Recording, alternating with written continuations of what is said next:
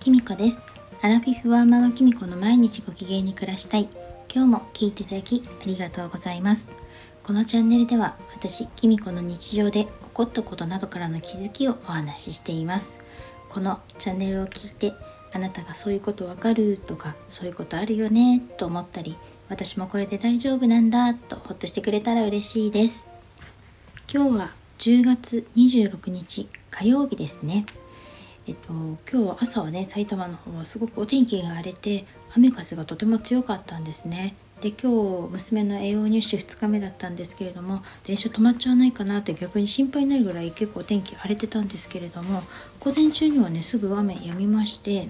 今はね逆にほんと太陽がカンカンに出て暑いくらいになってるんで息子のねお布団とか干してます。えっと時刻はうん、ちょうど夕方の3時になるところなんでそろそろしまわなきゃななんて思うんですけれどもあのなかなかねこういう機会ないんで息子のね布団汚いんでしっかり干したいと思います。今日はどの話しようかなと思ったんですけれどもサムネイルにもあるんですけれどもえっ、とねすっごく美味しいコーヒーをね送ってきてもらったんです。えっ、とのりこさんっていう方なんですけれどもこの方はですねあのスタイフもやってらっしゃってコーヒー勉強会っていうねあの配信されてるんですけれどもよかったら説明欄にあの URL 貼 URL を貼っておきますので是非聞いていただきたいんですけれどもあのコーヒーのことについてですねいろいろあの勉強になることをですね配信してくださっています。でそのあののりこさんはですね私があの所属しているコーチングのオンラインサロンで知り合ったお仲間さんでカフェをね開くためにブロあのいろいろ活動されてるんです。でその中であのお店のホームページを作りたいっていうことであの相談に乗ったりとかしててそのご縁でねあのコーヒーいただくことになってあの今日ね昨日届いたので今日あの家事が一段落したところで息子と飲んでみました。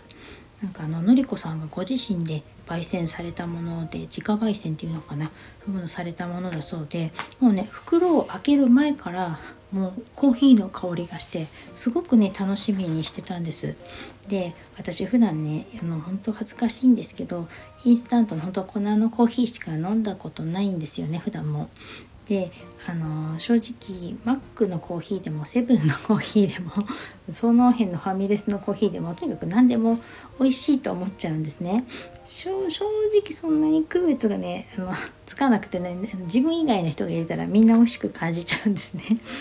でも好きなんですけどね。それよく分かんなくていつもはですねその本当インスタントとかもお砂糖とかミルクとか豆乳とか入れて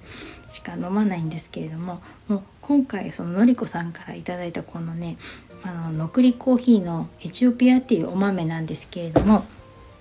これはもう全然ねあのそんなものとは比べ物にならないぐらいね本当に美味しかったです。あの香りがねまずもう本当に開けたらもっとすごく良くていつも本当インスタントもしか飲まないのでこんなにコーヒーって香るのかと思うぐらいまだお湯も入れてないのに部屋中にコーヒーの香りが立ち込みましてでさすがにね息子も飲みたいって言ってそれで一緒に飲むことになったんですけれどもあの私もね普段そういうこと全然しないから慌ててねじゃコーヒー入れるやつをガサゴソ探してやっと見つかって 息子と入れて飲みました。あの何、ー、て言うのかな。私ほんと詳しくないから何とも言えないんですけどもうすごく香りも良くてあの本当にお砂糖とかミルクとか入れるのがもったいなくなっちゃって私はですねあの息子と2人であのおまんじゅうと一緒に 食べたんですけれども全然ブラックでも平気です。本当に美味しくてあの本当のりこさんがカフェ開いたらあの大阪だと思うんですけど私も埼玉からでも行きたいなとか本当お豆とかねあの是非ねネット販売とかね してほしいななんて思うぐらい本当美味しかったです。あののりこさんのあのスタイフの URL とかあとねブログのブログでもあのコーヒーのカフェお店を開くまでのことをですね書いていたりとかもするのでよかったらリンク貼っておくので是非聞いてみてブログの方も見ていただけたらと思います。のりこさん本当にありがとうございました。それでですねあの美味しいコーヒーを飲みながらですね息子とおまんじゅうを食べつつですねちょっとなんかあの息子もブログをやってるんでブログの話になったんですねでその時にですねあのちょっとワードプレスのね資料とかパソコンで探してたんですよ。それで息子にでもね最近どうもパソコンの調子が悪いんですね。っていうのももうね45年前に買ったパソコンなんですよ。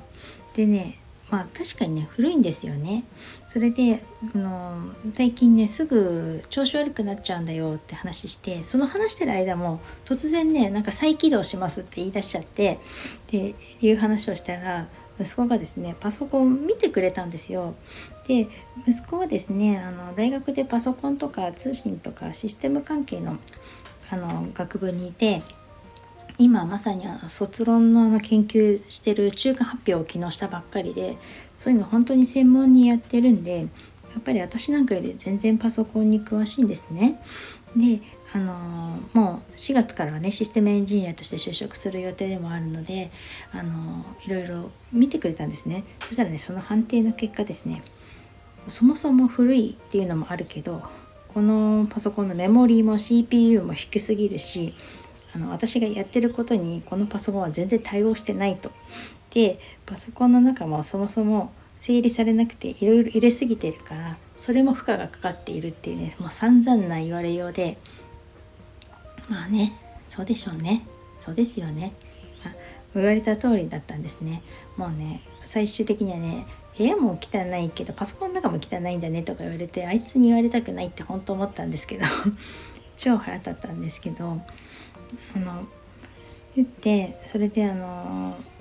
まずはパソコンの整理が必要だしそのうちこれからもう Windows11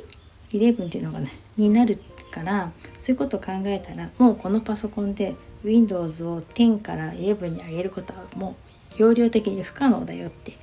言われました。であの新しいパソコンをねもう買った方がいいよってパソコンもう5年も使ってるんだったらいつもさっきみたいにまた壊れちゃうかわからないって言われたんです。そりゃね私だってパソコン欲しいですよ。実はね私も最近パソコン調子悪いんで買いたいって思ってたんですずっと。で密かに貯金してたんですよ。なのにこれを買った方がいいって言ったこの息子がですねつい先日 iPhone の13を買ったんですよ。その時にお金が足りないからって私からお金を借りてったんですね。そのせいで私はそのパソコンがすぐ買えなかったのにですよね。それででも iPhone のお金になっちゃったからって言ったら新しいパソコンをね安く買えるように、ね、探し始めたんですよ。悪いと思ったんでしょうね。で次にねパソコンの私のねパソコンの中もね整理し始めたんですよ。すごくありがたいんですけどおかげで今日何にもできませんでした。とってもねありがたいんですけどね。